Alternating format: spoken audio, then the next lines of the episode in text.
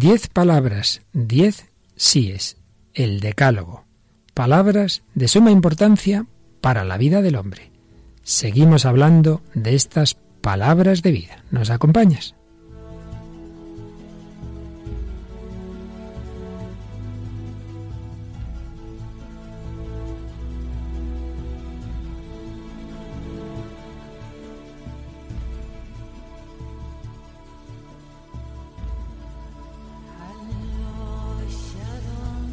El hombre de hoy y Dios, con el padre Luis Fernando de Prada.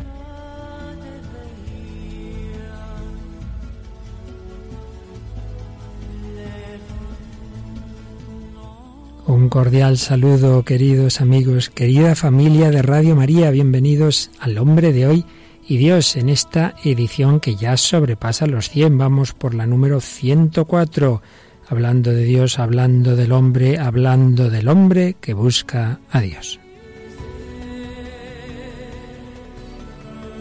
Y hablando en este bloque de la moral, los principios fundamentales, y ya habíamos comenzado el día pasado a hablar del decálogo, esas diez palabras, esos diez mandamientos. Nos acompañaba y nos sigue acompañando Raquel Sánchez Mayo. Hola Raquel, ¿qué tal? Muy buenas, padre. Intentando cumplir todos los mandamientos, ¿verdad? Con la ayuda de Dios. Eso, muy bien dicho, con la ayuda de Dios, que solos no podemos nada y también recibiendo mensajes y correitos en nuestro Facebook. Tienes alguna cosa, ¿verdad? Sí, había uno que, que, lo vi hace tiempo, pero lo leo ahora, de Juan Antonio. Juan Antonio Andrés Santos, que nos decía que había dejado de ver el partido por oírnos y porque creía que nuestro programa es más interesante. Más que un partido de fútbol. Muy bien, muy bien.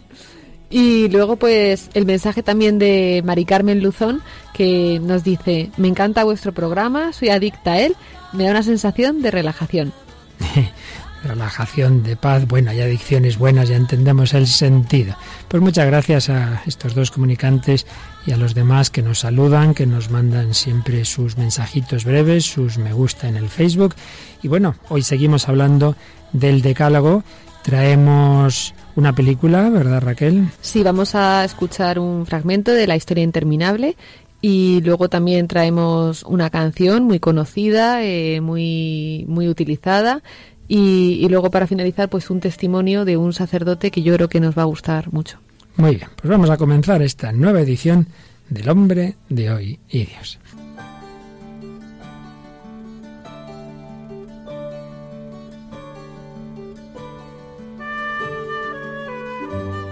En Italia, en junio de 2013, la renovación en el Espíritu Santo ofreció, en el contexto del Año de la Fe, una relectura de los diez mandamientos a través de una iniciativa que se llamó Diez plazas para diez mandamientos, con diez grandes eventos, cada uno de ellos dedicado a un precepto, eventos de oración, alabanza, música, danza y testimonios de fe en diez ciudades italianas. Los actos congregaron a unos 120.000 asistentes, pero fue un millón y medio de personas quienes los siguieron por televisión. Papa Francisco se unió en un vídeo mensaje a sus participantes y el 8 de junio de 2013 les decía, me complace unirme a vosotros que participáis en las plazas principales de Italia en esta relectura de los diez mandamientos, un proyecto denominado Cuando el amor da sentido a tu vida, sobre el arte de vivir a través de los diez mandamientos que Dios dio no solo a Moisés, sino también a nosotros, a los hombres y mujeres de todos los tiempos.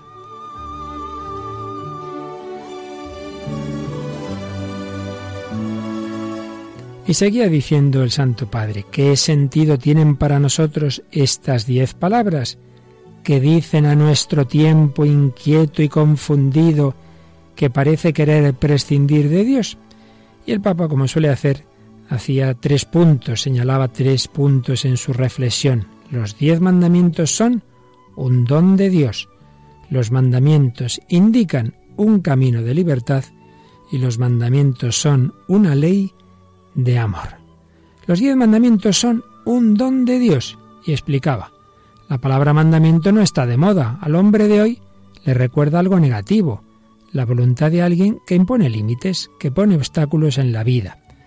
Lamentablemente la historia, incluso reciente, está marcada por tiranías, por ideologías, por lógicas que han impuesto y oprimido, que no han buscado el bien del hombre, sino el poder, el éxito, el beneficio.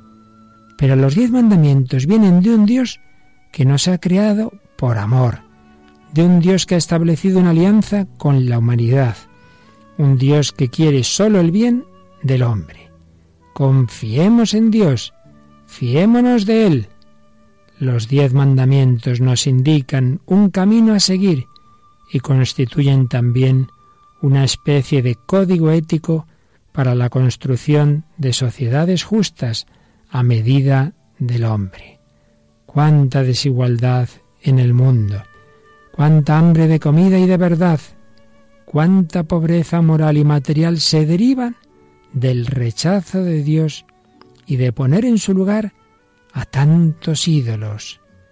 Dejémonos guiar por estas diez palabras que iluminan y orientan a quien busca paz, justicia y dignidad.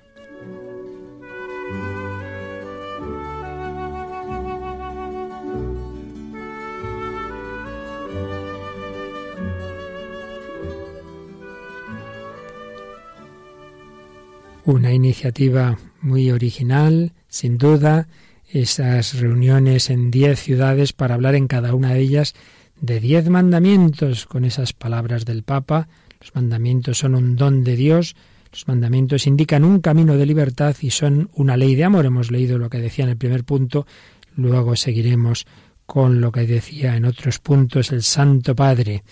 Pero señalamos que este evento que se realizó en Italia concluyó con un manifiesto final en el que cada mandamiento se asoció a una categoría social, obreros, agentes sanitarios, sacerdotes, familias, a la que se invita con propuestas concretas a vivir y practicar el contenido del precepto. E hicieron, digamos, una actualización, una traducción de las tablas de la ley al lenguaje actual, para mostrar al hombre de hoy el camino de libertad trazado en estos diez preceptos. Pues en este programa sobre el hombre de hoy y Dios nos viene muy bien cómo hacían esta especie de traducción, esta versión actualizada de esos diez mandamientos que aparecen en el Éxodo, esos diez mandamientos del Sinaí. Vamos a ver, Raquel, si vamos leyendo. El primero nos dice el Antiguo Testamento, yo soy el Señor tu Dios, y comentaba este manifiesto. La crisis del hombre moderno es crisis de Dios, eclipse de Dios, ignorancia de Dios, aversión a Dios. La esperanza de los hombres es decepcionada por estar la respuesta fuera de Dios. El hombre subordina su propia vida, su futuro, todo lo que posee de bueno a otros señores. Así comienza esa revelación del Decálogo. Ante todo reconoce que yo soy el Señor tu Dios. Y por desgracia, como decía también mucho Benedicto XVI, la peor crisis es la crisis de Dios. Lo peor es que el hombre moderno no cuenta con Dios. Hay un eclipse de Dios y eso nos va decepcionando. Pero ese mandamiento tiene una segunda parte ese primer mandamiento que es no tendrás otro Dios fuera de mí. Y comenta este manifiesto. Los ídolos parecen disfrutar de una salud óptima. Dios parecería, en cambio, suscitar menos fascinación en el hombre moderno. Sin embargo, se trata de ídolos mudos, que no pueden salvar el corazón del hombre en su más recóndita necesidad de amar y ser amado. Cuántas imitaciones, cuántos falseamientos del verdadero rostro de Dios. Se hace la guerra en nombre de Dios, pero Dios es uno. Si es uno, no puede estar en conflicto, en perenne conflicto entre generaciones y pueblos. Parece que los ídolos tienen gran salud, pero al final son ídolos mudos que no pueden salvarnos. Las idolatrías contemporáneas. Y vamos, el que para nosotros es el segundo mandamiento, no tomarás el nombre de Dios en vano. ¿De cuántas maneras se insulta a Dios, se blasfema, se altera su verdadera esencia? Es fácil usar el nombre de Dios, doblegándolo a las propias necesidades. ¿Cuántos falsos profetas abusan de los demás, especialmente de los débiles, en nombre de Dios?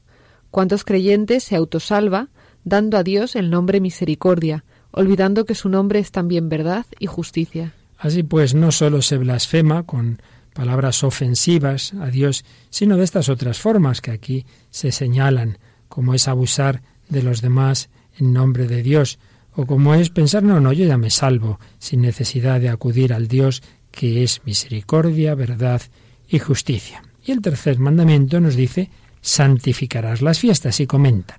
La fiesta y por tanto el reposo del trabajo es el espacio ofrecido a la intimidad con Dios. Es tiempo reservado al descubrimiento de uno mismo en relaciones de verdadera fraternidad con los demás. Asistimos a la desnaturalización de esta verdad. La fiesta no alimenta en el hombre la necesidad de Dios, más bien la olvida, haciéndose cada vez más sinónimo de consumismo, de placer, de adquisición y disfrute de los bienes materiales. La fiesta, ante todo, es celebrar algo, celebrar a Dios, celebrar sus obras con nosotros y, en consecuencia, alegrarnos de que la vida es algo bello y, por tanto, lo queremos compartir.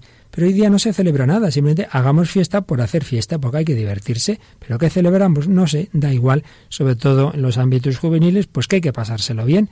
Y así no es la verdadera fiesta, no es el descanso que Dios busca para sus hijos, no es fomentar las relaciones familiares, fraternales, no es tener más tiempo para la oración, sino no trabajar. Así no santificamos las fiestas. Y tras estos tres primeros mandamientos que se refieren más directamente a Dios, entramos en la segunda tabla, entramos en los mandamientos que se refieren al hombre consigo mismo y con los demás. Cuarto mandamiento, honrarás a tu padre y a tu madre. Los hijos nacen de un padre y de una madre, no de donantes de esperma o de úteros prestados en insignia de una nueva ética social. ¿Cuántos hijos huérfanos de paternidad negada o rechazada, incluso por las mismas legislaciones humanas? ¿Cómo podrán los hijos honrar a sus padres y a sus madres si éstos permanecen anónimos? Quien honra al padre y a la madre respeta su propia historia, las memorias familiares que dan identidad social. Un comentario fuerte en estos tiempos en que se hacen tantas locuras en los ámbitos de la genética. No podemos jugar con la familia, no podemos jugar con el origen de la vida, quién es mi padre, quién es mi madre. Estamos entrando en situaciones peligrosísimas de no poder tener esa tradición familiar de los padres, de los abuelos, de esa manera natural que el Señor ha establecido. Pero vamos al quinto mandamiento, no matarás. Se puede matar de muchas maneras, no solo con las armas. Matan también la lengua, la ignorancia, el silencio. No matar es también defender la vida. Siempre, no solo cuando se puede o conviene. La vida en su inicio, en su desarrollo, en su final. La vida no debe ser mortificada. En tiempos de crisis no se pueden favorecer nuevos asesinos. Los suicidios son a menudo hijos de una pobreza provocada o de un bienestar desenfrenado que desaparece de repente también muy extenso, muy profundo este desarrollo de este quinto mandamiento, y es que en efecto no solo es matar, el matar sin más, sino se puede matar, como el Papa ha comentado varias veces, con la lengua, con la ignorancia, con el silencio, o no defender la vida, no hacer lo que podríamos para defender la vida, y aquí bien lo señala en su inicio, como ocurre con el aborto, en su desarrollo, o en su final, como ocurre con la eutanasia. Pero fíjate que también se señala que podemos indirectamente favorecer los suicidios. ¿Por qué?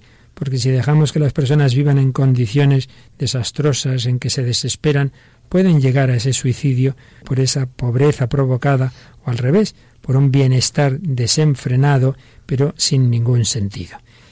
Nos habla aquí de la indiferencia, Raquel, y puede ser el momento para que una canción que nos has traído, que precisamente habla de la indiferencia, nos la introduzcas y nos expliques qué tiene que ver con este tema de hoy. Solo le pido a Dios. Esta famosa canción que no sé si es de Ana Belén o de quién es. Bueno, pues esta canción la, la, conocemos sobre todo pues aquí en España por, por Ana Belén, pero la compuso eh, un cantante argentino, León Gieco, que, que ante un posible conflicto bélico entre Chile y Argentina, pues eh, desarrolló esta letra y, bueno, pues se ha hecho muy famosa, la conocemos todos en España, la se conoce, bueno, grandes artistas la han cantado, yo he visto recientemente a Bruce Springsteen también cantándola y bueno, se ha convertido un poco emblema, ¿no? De esto de gente a lo mejor que no tiene mucha fe, pero que le pide esto a Dios. Pues escuchamos y luego la comentas un poquito más.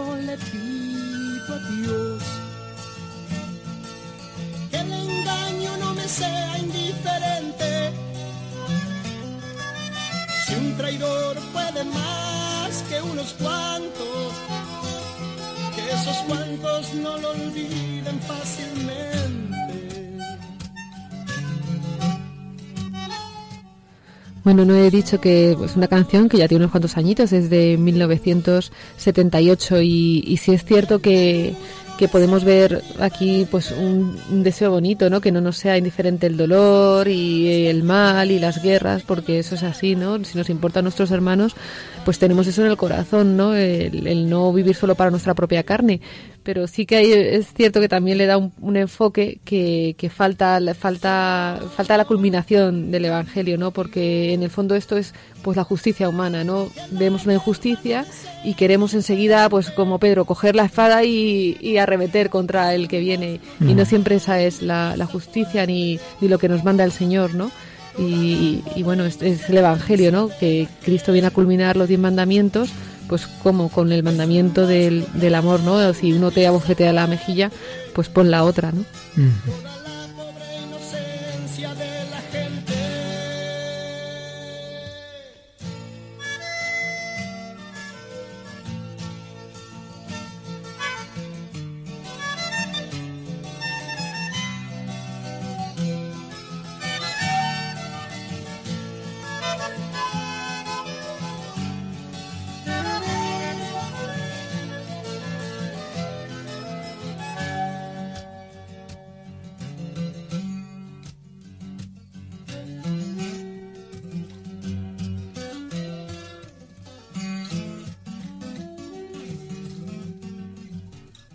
Le pedimos a Dios eso y muchas más cosas. Le pedimos que nos dé esa plenitud de la gracia. Que seguimos en Radio María, en El Hombre de Hoy y Dios. Raquel Sánchez Mayo y un servidor, Padre Luis Fernando, comentando los diez mandamientos, el decálogo. Y estábamos leyendo esa especie de manifiesto final de ese evento que se organizó en Italia por la renovación carismática, la renovación en el Espíritu Santo sobre los diez mandamientos y un poco esa actualización, esa versión moderna de los mandamientos que hicieron en el manifiesto final. Y vamos a leer el sexto mandamiento, no cometerás actos impuros.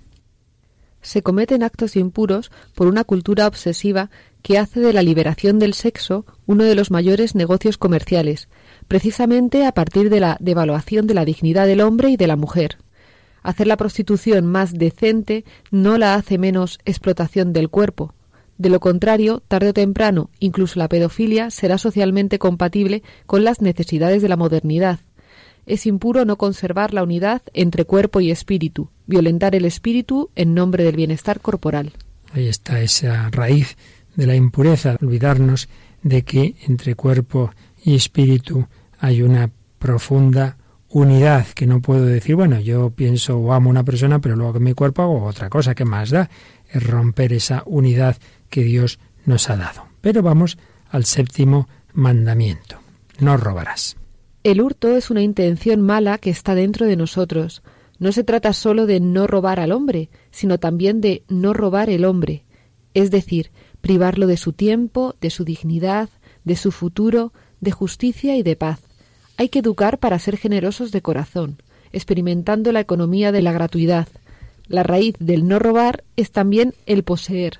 Se roba porque nunca se está satisfecho con lo que se tiene, sigue diciendo, invadido por el deseo de tener y de acumular. Pues también muy sugerente, no se trata solo de no robar al hombre, sino también de no robar el hombre, no privarlo de su tiempo, de su dignidad, de su futuro. Bienes humanos, bienes económicos, pero bienes de la palabra, bienes de la verdad. Octavo mandamiento, no dirás falso testimonio. También el falso testimonio está dentro de nosotros como mentira, como ablandamiento de la verdad, una actitud que se hace cultura, que se estabiliza en el hombre como simulación, ficción, verosimilitud de la realidad sustituida por la ficción. Estar de parte de la verdad, defenderla, es un acto de justicia y de amor a uno mismo y a los demás. Estar de parte de la verdad, defenderla. Y finalmente los diez últimos mandamientos. El noveno, en la versión del Antiguo Testamento, nos dice no desearás la mujer de otro y comenta. La mujer de otro parece un mandamiento al varón, pero es hoy también el hombre de otro. La mujer, el hombre, no son una cosa que se desea, que pertenece a alguien como una cosa. Cuántos delitos pasionales, cuánta violencia doméstica, cuánta discriminación del sexo femenino responde a esta lógica deshumanizada. Cuánta discriminación, cuánta violencia. Y el décimo, no codiciarás los bienes ajenos. La envidia se encuentra en la base de este y del anterior mandamiento. Es el más sociable de los vicios. La modernidad ha exaltado la cultura de la envidia, en las sociedades civiles avanzadas, en Occidente, el presupuesto de la democracia es la igualdad. Yo debo tener los mismos derechos que los demás, pero esto no significa sufrir el complejo de ser idénticos, es decir, de poseer las mismas cosas que los demás, haciéndose esclavo de las cosas o empobreciéndose, endeudándose, enfermándose por aquello que se envidia y no se puede poseer. Pues es muy cierto que bajo capa teórica de igualdad, de democracia y tal, muchas veces lo que hay es la envidia. Es la envidia, no es la igualdad fundamental que la Iglesia defiende para todos, de dignidad, de derechos, sino esa envidia de igualar por abajo. Muchas formas modernas de ir contra esos mandamientos que son en el fondo esas actitudes profundas del corazón que llevamos grabadas dentro de nosotros y que cuando no hay un camino positivo, no hay una vida verdadera, cuando estamos en la nada, podemos caer en cualquier cosa. Y lo digo porque esto tiene que ver, Raquel, con la película que hoy nos traes, ¿verdad? Sí, hoy traemos una película, eh, La historia interminable, está basada en el libro de Michael Ende, que muchos nos lo mandaron leer en el cole, y es una película del año 84, dirigida por Wolfgang Petersen, y bueno, es una coproducción entre Alemania del Oeste y Estados Unidos nos cuenta la historia de, de, un niño, un niño huérfano de madre, que le encanta leer y empieza a leer una historia eh, mientras está mientras estaba en el colegio, se va al desván, empieza a leerlo y que habla sobre la destrucción del país de fantasía. De tal manera que llega a un punto que ya no sabe lo que es verdad, lo que no es verdad, se mete en el mundo de la fantasía y parece ser que hay algo que está destruyendo la, la el país de fantasía, que es la nada. Entonces eh, vamos a escuchar un diálogo del último momento en que él está hablando con un personaje que, que le está diciendo lo que está pasando. Pues escuchamos esta, esta escena de la historia interminable. ¿Por qué se está muriendo fantasía entonces? Porque los hombres han empezado a perder sus esperanzas y a olvidar sus sueños. Por eso la nada avanza cada día más. ¿Qué es la nada? El vacío que queda. Como una ciega desesperación que destruye este mundo. Yo lo odio y por eso ayudo a la nada. ¿Por qué? Porque las personas que no tienen ninguna esperanza son fáciles de dominar. Y quien tiene el dominio, tiene el poder.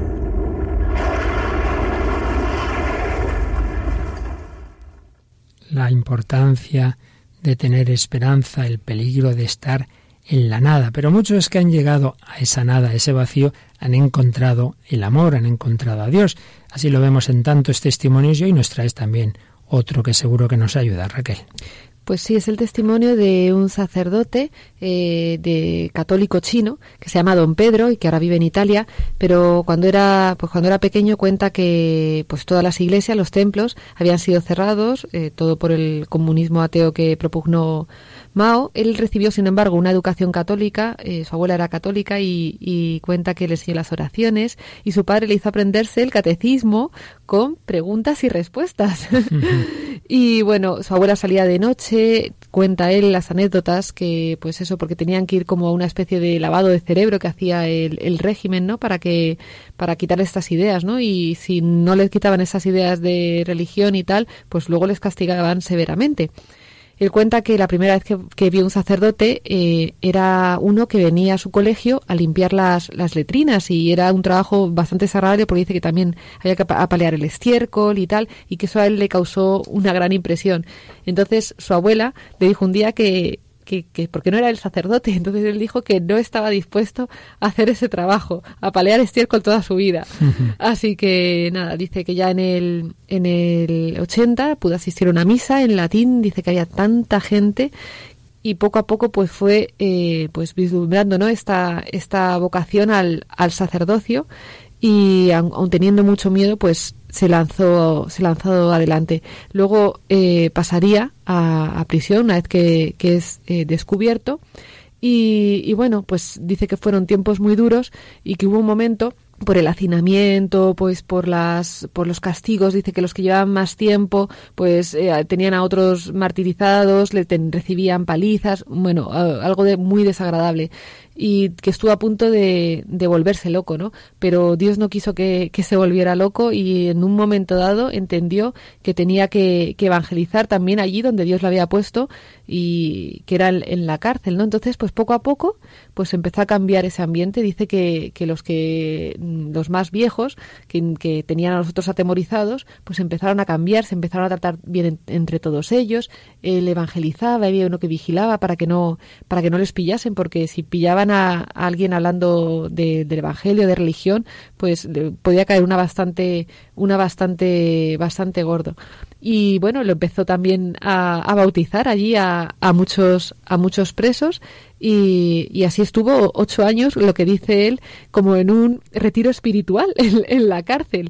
Y, bueno, pues nada, la historia de, de, este sacerdote pues resume muy bien, ¿no? Lo de los sangre, la sangre de los mártires es, semilla de nuevos cristianos. Sin duda, siempre ha sido así desde los primeros mártires hasta nuestra época y sin ninguna duda estamos convencidos de que esa China tan cerrada, esa China a la que tanta ilusión tenía de evangelizar San Francisco Javier, como sabes, murió en una isla mirando a la China con esa ilusión de entrar y no pudo llegar, estamos seguros de que no tardará mucho que se abrirá y habrá una gran floración de santos. Estoy convencido y sabes que hay sacerdotes que se están preparando, laicos y familias que se están preparando para evangelizar China.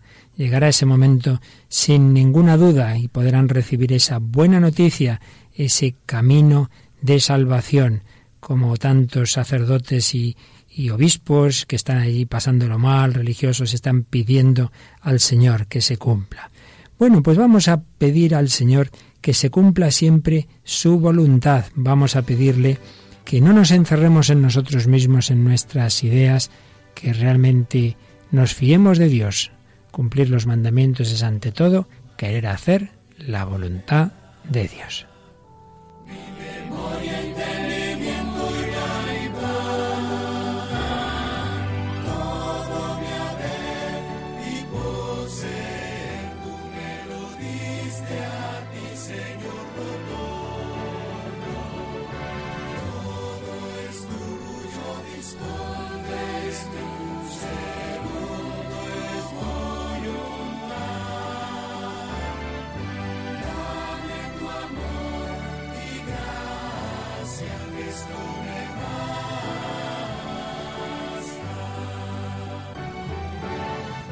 Señor, mi libertad, te la quiero entregar, porque soy libre y me gusta saberme libre.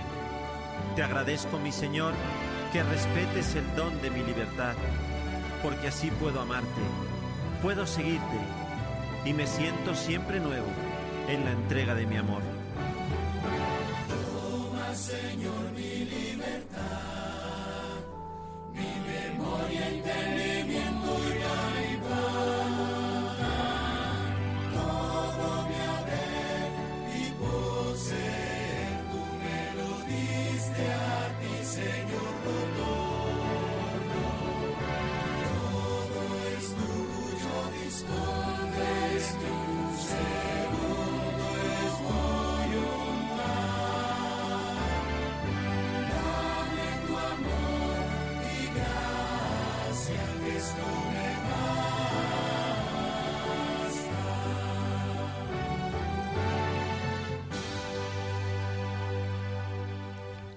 Una bonita canción, pero Raquel, vamos a aprovechar este momento que llevamos ya más de media hora en nuestro programa para reposar lo que llevamos dicho. Por ejemplo, esa escena que nos has traído de la historia interminable, ¿cuál era el sentido que tú en concreto veías en ese diálogo?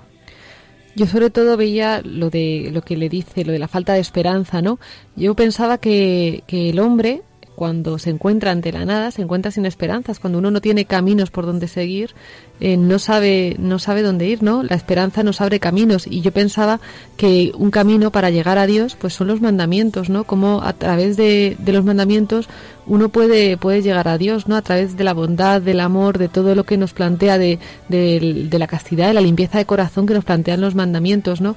El evangelio nos lo ilumina eso o sea eso es así el, camino más perfecto la persona que más perfectamente ha seguido ese camino ha sido Jesucristo no y, y, ha sido el que nos ha nos ha devuelto la esperanza no que en un principio parecía perdida porque nadie cumplimos al pie de la letra la ley no eso es eso pues pues Jesucristo y, y la Virgen María no pero esa es la, la esperanza no la, la, nuestra esperanza Jesucristo su ley su amor y, y, en el momento en el que el hombre no tiene esto, pues se encuentra perdido y puede caer en esa desesperación, ¿no? Que como el mundo de fantasía se, se estaba, se estaba, se estaba destruyendo, ¿no? Por esta falta de, de esperanza. Sin duda. Pues precisamente retomamos lo que decía el Santo Padre en ese video mensaje a esa gran reunión que se celebraba en Italia y en la línea de lo que estás diciendo, señalaba que los mandamientos son un don de Dios, pero además indican un camino de libertad que encuentra plenitud en la ley del Espíritu escrita no en tablas de piedra, sino en el corazón. Aquí están escritos los diez mandamientos. Y recordaba el Papa que precisamente los mandamientos se dieron en un contexto de liberación, cuando Israel ha sido liberado de la esclavitud de Egipto. Es el Dios que nos hace libres Ahora Dios mismo en el monte Sinaí indica a su pueblo y a todos nosotros el itinerario para permanecer libres, un camino que está grabado en el corazón del hombre, como una ley moral universal. No debemos ver los diez mandamientos como limitaciones a la libertad, no, no, no es esto, sino que debemos verlos como indicaciones para la libertad. Fíjate, no limitaciones, sino indicaciones indicaciones que nos enseñan a evitar la esclavitud a la que nos reducen tantos ídolos que construimos nosotros mismos. Nos enseñan a abrirnos a una dimensión más amplia que la material, a vivir el respeto por las personas, venciendo la codicia de poder, de posesión, de dinero. Nos enseñan a ser honestos y sinceros en nuestras relaciones, a custodiar toda la creación y nutrir nuestro planeta de ideales altos, nobles, espirituales. Seguir los mandamientos significa ser fieles a nosotros mismos, a nuestra naturaleza más auténtica y caminar hacia la libertad auténtica que Cristo enseñó en las bienaventuranzas. Aquí el Papa, con palabras sencillas como él suele hacer para explicar las cosas, toca un tema que vimos a un nivel filosófico hace ya algunos programas, esa duda, esa lucha que hay en la modernidad en concreto en el gran filósofo Kant, si la moral es algo heterónomo, algo que nos viene de fuera o es algo autónomo, algo que llevamos dentro. Y aquí el Papa nos dice que precisamente obedecer a lo de fuera, al Dios que nos da mandamientos, en realidad ser fieles a nosotros mismos, porque los ha grabado en nuestro corazón, porque estamos hechos para la verdad, para el amor, para todo aquello que refleja los mandamientos. En esto siempre hay una imagen que de la que hablan, que muchos de los oyentes la habrán oído, que es la de las la de las señales de tráfico, ¿no? Que no es no vayas por ahí porque sal, porque te vas a porque te estás perdiendo algo muy bueno, sino ten cuidado, no vayas por ahí que te puedes caer. Evidentemente puedes ir, las simplemente te señalan, ¿no? Pues por aquí prohibido, aquí a la derecha y tal y cual. Que tú quieres pasar de ellas, pues puedes pasar, pero con, con, consecuencias, consecuencias graves, eso. Bastante graves los mandamientos ley de libertad y los mandamientos, decía el Papa también, una ley de amor. Y fíjate, hace una, una comparación muy bonita. Dice, por un lado, Moisés subió al monte para recibir de Dios las tablas de la ley. Jesús realiza el camino opuesto, Jesús no sube, Jesús baja. Se abaja, desciende en nuestra humanidad para indicarnos el sentido profundo de estas diez palabras. Moisés subió, para recibir los mandamientos y Jesús baja del cielo a la tierra para enseñarnos el sentido profundo del decálogo de esas diez palabras. Ama al Señor con todo el corazón, con toda el alma, con toda tu fuerza y al prójimo como a ti mismo. Este es, señala el Papa Francisco, el sentido más profundo de los mandamientos, el mandamiento de Jesús que lleva consigo todos los mandamientos, el mandamiento del amor. Por ello digo que los diez mandamientos son mandamientos de amor. El amor que viene de Dios y que da sentido a la vida. Amor que nos hace vivir no como esclavos, sino como verdaderos hijos. Amor que anima todas las relaciones con Dios, con nosotros mismos, a menudo lo olvidamos, y con los demás. Esto está, está, este inciso es interesante. Con nosotros mismos, amarás al prójimo como a ti mismo. A veces nos olvidamos de que hay que amarse a uno mismo. Hay muchas personas, muchas, muchas, muchas, que se autodesprecian. Ah, es que yo no valgo nada, es que los demás sí, pero yo soy un desastre, no sé. Oiga, oiga, hay que amarse a uno mismo también. Y sigue diciendo el Papa, la verdadera libertad no es seguir nuestro egoísmo, nuestras ciegas pasiones, sino la de amar. Escoger aquello que es un bien en cada situación. Los diez mandamientos no son un himno al no, se refieren al sí. Un sí a Dios, el sí al amor. Y puesto que digo sí al amor, digo no al no amor. Pero el no es una consecuencia de ese sí que viene de Dios y nos hace amar. ¿A que te está gustando? Sí. Pero fíjate, Raquel, a algunos les parece como si el Papa Francisco de repente dijera cosas como digamos distintas eh, a los papas anteriores. Fíjate lo que me he encontrado, esto del sí y del no. En un viaje de su querido predecesor, el Papa Benedicto, a Alemania, en el santuario de Marietzel, dijo el Papa Benedicto lo siguiente. El decálogo es ante todo un sí a Dios, a un Dios que nos ama y nos guía, que nos sostiene y que sin embargo nos deja nuestra libertad, más aún, la transforma en verdadera libertad. Los primeros tres mandamientos. Es un sí a la familia, cuarto mandamiento. Un sí a la vida, quinto mandamiento. Un sí a un amor responsable, sexto mandamiento. Un sí a la solidaridad, a la responsabilidad social y a la justicia, séptimo mandamiento. Un sí a la verdad, octavo mandamiento. Y un sí al respeto del prójimo y a lo que le pertenece, noveno y décimo mandamientos. En virtud de la fuerza de nuestra amistad con el Dios vivo, vivimos este múltiple sí y al mismo tiempo lo llevamos como señal del camino en esta hora del mundo. Qué párrafo tan breve, tan sencillo y a la vez tan profundo. Y qué sintonía entre los dos papas, entre Benedicto XVI, el papa ya emérito, y su sucesor, el papa Francisco. Los dos, con distintas palabras, con su distinto estilo, vienen a decirnos lo mismo el, mandamiento, lo que Dios nos enseña es el sí, el sí a Dios y el sí al hombre y el sí a los grandes valores. Claro, ese sí implica un no. Si usted quiere la vida, pues evidentemente eso es un no a la muerte. Pero ante todo, el cristianismo es una moral positiva, un sí. En esto las redes están llenas de, bromas con esto, porque cada vez que dice el Papa Francisco algo, todo el mundo, ¡ah! ah, ah" y siempre hay alguien que saca que lo mismo dicho por Papa Benedicto y con la Gracejo, ¿no? Que, que ponemos, todo el mundo pone las manos en el aire y ay, ¿qué tal? Y pues lo mismo, lo mismo, el mismo Pedro. La Iglesia tenemos esa tradición con mayúscula que no son las tradicioncitas y el conservadurismo, que es otra cosa muy distinta, sino eso, el saber que la doctrina es la que viene de Cristo, que aquí no hay novedades radicales, no hay nada que de repente hoy, aquí descubrimos ahora, no mire, si el Espíritu Santo es el que genera la novedad y ya la generó en Jesucristo hace 20 siglos. Pero eso sí, cada Santo Padre nos va explicando la misma verdad, la misma doctrina, con su estilo y adaptado a las circunstancias de cada momento. Creo que con esto tenemos un panorama estupendo antes de entrar en próximos programas y a ir viendo cada mandamiento. Los diez mandamientos tutelan esos grandes valores, esa relación con Dios, esa relación del hombre consigo mismo y con los demás, en los ámbitos de la familia, de la vida, de la sexualidad, de los bienes económicos, de la verdad, de todo nuestro pensamiento, de todo nuestro deseo. Esos mandamientos están en el Antiguo Testamento pero luego los recoge Jesús, se los explica, se los menciona al joven rico en aquella escena que comentábamos en el programa pasado, y luego vamos al catecismo de la Iglesia Católica, se nos dice cómo la tradición de la Iglesia ha recogido esos mandamientos. Nos dice el número 2064 del catecismo.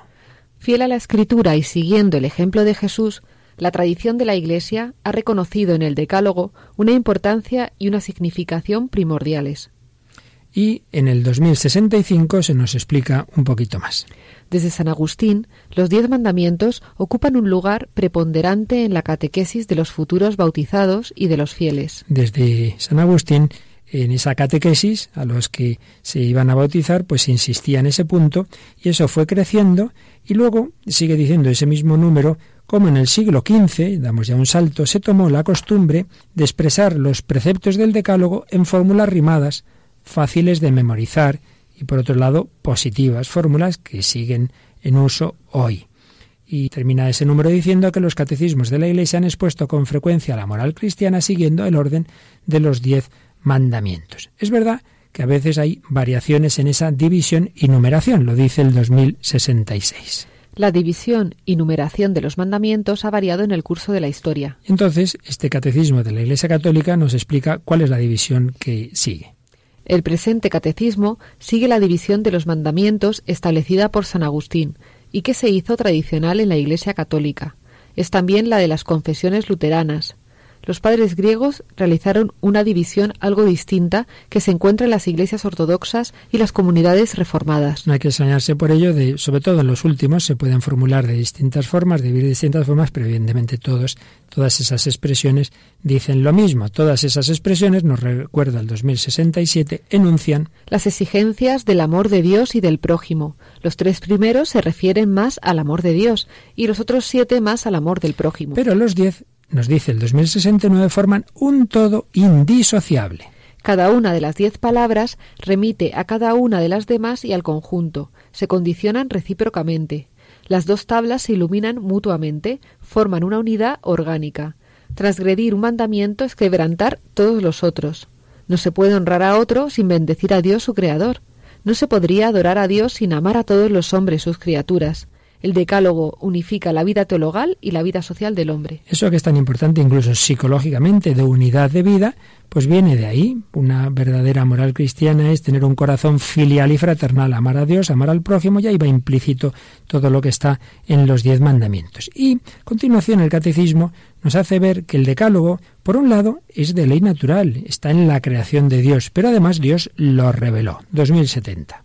Los diez mandamientos pertenecen a la revelación de Dios nos enseñan al mismo tiempo la verdadera humanidad del hombre, ponen de relieve los deberes esenciales y, por tanto, indirectamente, los derechos fundamentales, inherentes a la naturaleza de la persona humana.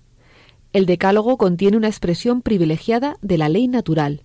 Desde el comienzo, Dios había puesto en el corazón de los hombres los preceptos de la ley natural. Primeramente se contentó con recordárselos. Esto fue el Decálogo. Estas últimas frases son una cita de San Ireneo. Por tanto, ¿cómo podemos conocer los mandamientos? Pues por un lado por nuestra mera razón y por eso coincidimos con muchos hombres, aunque no sean cristianos, en los mandamientos, pero por otro lado los conocemos por la revelación, es lo que explica el 2071. Aunque accesibles a la sola razón, los preceptos del Decálogo han sido revelados. para alcanzar un conocimiento completo y cierto de las exigencias de la ley natural, la humanidad pecadora necesitaba esta revelación. En el estado de pecado, una explicación plena de los mandamientos del Decálogo resultó necesaria a causa del oscurecimiento de la luz de la razón y la desviación de la voluntad. Conocemos los mandamientos de la ley de Dios por la revelación divina que nos es propuesta en la Iglesia y por la voz de la conciencia moral. Por la voz de la conciencia moral muchos hombres pueden llegar a ellos, pero lo tenemos más fácil por la revelación divina que nos enseña la Iglesia. Y finalmente se nos habla en el Catecismo de la obligación del Decálogo. Son obligatorios, que nos dice 2072. Los diez mandamientos, por expresar los deberes fundamentales del hombre hacia Dios y hacia su prójimo, revelan en su contenido primordial obligaciones graves. Son básicamente inmutables y su obligación vale siempre y en todas partes. Nadie podría dispensar de ellos. Los diez mandamientos están grabados por Dios en el corazón del ser humano. En sí mismo, pues, son obligaciones graves. Otra cosa es que luego puede uno incumplirlos de una manera más o menos eh, total, más o menos parcial, por eso añade el 2073. La obediencia a los mandamientos implica también obligaciones cuya materia es en sí misma leve. Así, la injuria en palabra está prohibida por el quinto mandamiento, pero sólo podría ser una falta grave en función de las circunstancias o de la intención del que la profiere. Bien, estos detalles pues ya veremos, iremos bajando un poco a ellos cuando eh, dediquemos algún programa a cada uno de estos mandamientos. Finalmente, la última expresión de este apartado del catecismo pues nos anima a que esto es posible de cumplir, pero solo con la gracia de Dios. Sin mí no podéis hacer nada. Y es que está esa frase de Jesús en Juan 15:5 que recoge el 2074. Yo soy la vid, vosotros los sarmientos. El que permanece en mí como yo en él, ese da mucho fruto, porque sin mí no podéis hacer nada. El fruto evocado en estas palabras es la santidad de una vida fecunda por la unión con Cristo. Cuando creemos en Jesucristo, participamos en sus misterios y guardamos sus mandamientos. El Salvador mismo ama en nosotros a su Padre y a sus hermanos, nuestro Padre y nuestros hermanos. Su persona viene a ser, por obra del Espíritu, la norma viva e interior de nuestro obrar. Este es el mandamiento mío, que os améis los unos a los otros como yo os he amado. Pues yo creo que no hay mejor manera de terminar que recogiendo ese Sema Israel, ese escucha Israel, el Señor es nuestro Dios, ese cantarle y alabarle y agradecerle al Señor que nos ha revelado su voluntad.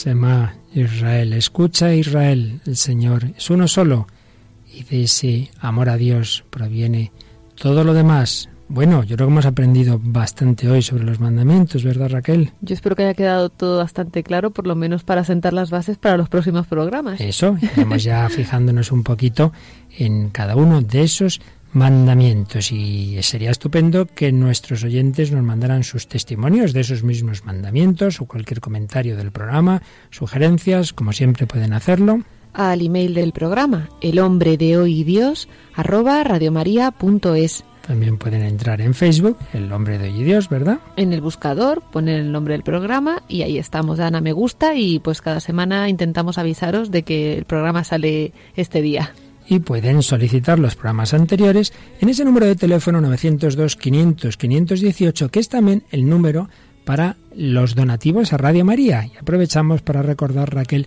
que estamos en el momento más importante del año de campaña de donativos, para que pueda haber estos programas, para que podamos seguir extendiendo la palabra de Dios, los mandamientos, la esperanza, la enseñanza del Papa, necesitamos la ayuda de todos, porque Radio María no tiene publicidad, no tiene patrocinadores. Por eso vamos a acabar haciendo esa llamada a que nuestros oyentes colaboren en esta campaña. Vamos a, aunque esté feo ponerse las cuñas de uno mismo, pero aquí me mandan a hacer esas cosas y hay que obedecer. Si no te importa, Raquel, vamos a terminar nuestro programa escuchando esa cuña de la campaña de Navidad, a la vez que pues les decimos a nuestros oyentes que estamos muy unidos con ellos y que les despedimos hasta el próximo día, si Dios quiere. Canta de nuevo María todas las grandezas de nuestro Señor. En este tiempo de Adviento, matriculados en la escuela de María, le pedimos a la Virgen que nos enseñe a cumplir lo que nos pide el Papa Francisco, llevar a los demás lo que tenemos de más valioso y que hemos recibido, Jesús y su Evangelio. Con este fin nació Radio María, una asociación civil que ofrece sus ondas al Papa y a todos los miembros de la Iglesia para que puedan proclamar el amor redentor de Dios. Al terminar este año, agradecemos vuestra colaboración en esa misión de Radio María a través de vuestras oraciones, voluntariado y la generosidad de cuantos en estos difíciles tiempos de crisis económica estáis aportando vuestro donativo puntual, domiciliación bancaria, legado testamentario, donaciones en especie y un largo etcétera, fruto del amor. ¿Quieres ayudarnos? Puedes informarte de cómo hacerlo llamando al 902 500 518. Muchas gracias a todos los que contribuís a que Radio María sea para muchos la fuerza de la esperanza y santo y feliz tiempo de Adviento. Que tu espíritu se alegre junto a nuestro Salvador. Que Él no ha quitado sus ojos